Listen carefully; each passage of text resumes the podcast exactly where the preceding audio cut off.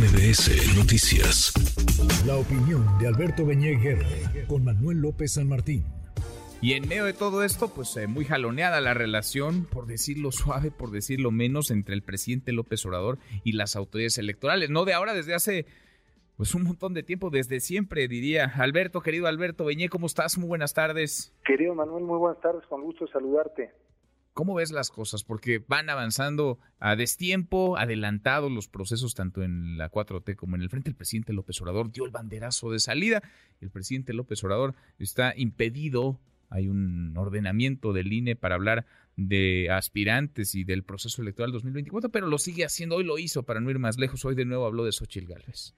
Así es, Manuel, y, y, es muy, muy grave porque, en efecto, como dices, había una resolución del INE que le había pedido abstenerse de cualquier manifestación o expresión, fuera en positiva o negativa, de los aspirantes a cualquier cargo de elección o de cualquier partido político, y lo ha seguido haciendo. Dijo que cumpliría esa resolución bajo protesta, pero no la ha cumplido. Eh, tampoco tendría por qué hacerlo bajo protesta si la autoridad electoral la está emitiendo. Pero bueno, pues el día de ayer la Sala Superior del Tribunal Electoral eh, del Poder Judicial de la Federación eh, señaló que las expresiones del presidente contra Xochitl Gálvez sí pueden constituir violencia política de género y en función de ello ordenó al INE que revise eh, la eh, decisión que la Comisión de Quejas había adoptado el 20 de julio, rechazando otorgar medidas cautelares a favor de Xochitl Gálvez por violencia política de género. Eh, esto es importante porque el tribunal, que es la máxima autoridad en materia electoral, lo que está haciendo es decirle al INE que sí observa elementos para eh, considerar que hay esta violencia política de género al sugerir o, señalar que eh, pues las aspiraciones políticas de Xochitl Gálvez no son producto de su mérito, sino de la decisión de un grupo de hombres que le está colocando ahí como su títere. Eh, llama la atención que esta comisión de quejas había desechado esta petición de medidas cautelares diciendo que esto formaba parte del debate político, cuando el mismo instituto había pedido al presidente que se abstuviera de tener expresiones sobre aspirantes, sobre fuerzas políticas. Entonces, es una nueva, eh, digamos, un nuevo desacato a lo que da la autoridad electoral y francamente nos sigue colocando en la situación de vulnerabilidad jurídica de todo el proceso electoral, eh, especialmente desde el titular del Ejecutivo, que tiene pues la enorme responsabilidad de garantizar equidad, imparcialidad y un ambiente propicio para que el proceso transcurra en el marco de la ley. Sin duda. Ahora, a estas alturas del partido, cuando estamos a 11 meses, poquito menos ya de las elecciones del, próximo año, ¿qué tan, ¿qué tan respetado está siendo el árbitro y qué tan respetable es el INE, el Tribunal Electoral? ¿Qué tanto se da a respetar también, Alberto, el papel que ha jugado, las decisiones que ha tomado y cómo las ha tomado? Lo que parece muy claro, Manuel, es que con la entrada de cuatro nuevos consejeros al INE eh, al término de, marzo de este año, eh, la presidenta consejera y otros tres consejeros, pues sí se dio un giro, digamos, con eh, integrantes del Consejo General, pues más cercanos o condescendientes con la 4T.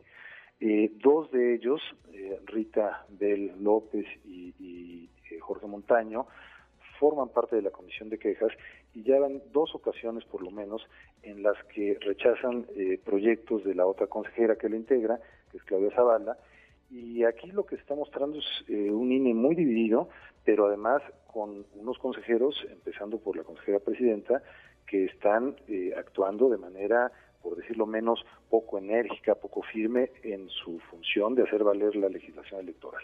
Sin duda sin duda, pues eh, ha cambiado la correlación de fuerzas en el INE, ha cambiado también la manera de relacionarse con el poder. Lo que no cambia, pues es la tensión que hay y habrá entre el presidente López Obrador y las autoridades electorales. Quizá lo más preocupante, lo más delicado, Alberto, es que con este árbitro vamos, ¿no? Y con estas leyes, con estas normas que a estas alturas del partido nadie respeta. ¿Quién las va a respetar? Si todavía no empieza la contienda, ya todos se burlaron de lo que está escrito y de quienes tendrían que estar eh, revisando que lo que está escrito se, se cumpla, se respete. Tal como lo dices, Manuel, además faltando tantos meses para la elección, faltando todavía eh, pues por lo menos tres meses para que inicie el proceso electoral formalmente, en este ambiente político polarizado, que la autoridad no haga valer la ley y no se dé a respetar frente a quienes la violan, frente a quienes saltan las normas, las desacatan, pues francamente es inquietante. Creo que la buena noticia es que el Tribunal Electoral ayer pues sí le da una orden al, INE para que revise esto, porque pues sí, al parecer observan, y yo lo comparto, que sí hay elementos para emitir medidas cautelares que, eh, digamos, eh, se opongan a estas expresiones que suponen una subordinación o, sugieren una subordinación, un papel secundario de la mujer como si fuera un instrumento de un grupo de hombres, que es lo que ha señalado el presidente. Entonces, me parece que eh, estos desacatos de verdad siguen vulnerando eh, eh, el piso de legalidad en un trayecto que todavía es muy largo y que nos debe inquietar a todos. pero bueno, pues el tribunal ayer actuó con más determinación y creo que esa es una buena noticia. Pues el INE ahora tiene 24 horas para resolver eh, qué hace con estas eh, medidas cautelares que habían sido solicitadas por Xochitl Vamos, vamos a ver, a ver cómo, cómo resuelven. Alberto, un abrazo, gracias como siempre. Un abrazo, muchas gracias, buenas tardes. buenas tardes, Alberto. Redes sociales para que siga en contacto: Twitter, Facebook y TikTok. M. López San Martín.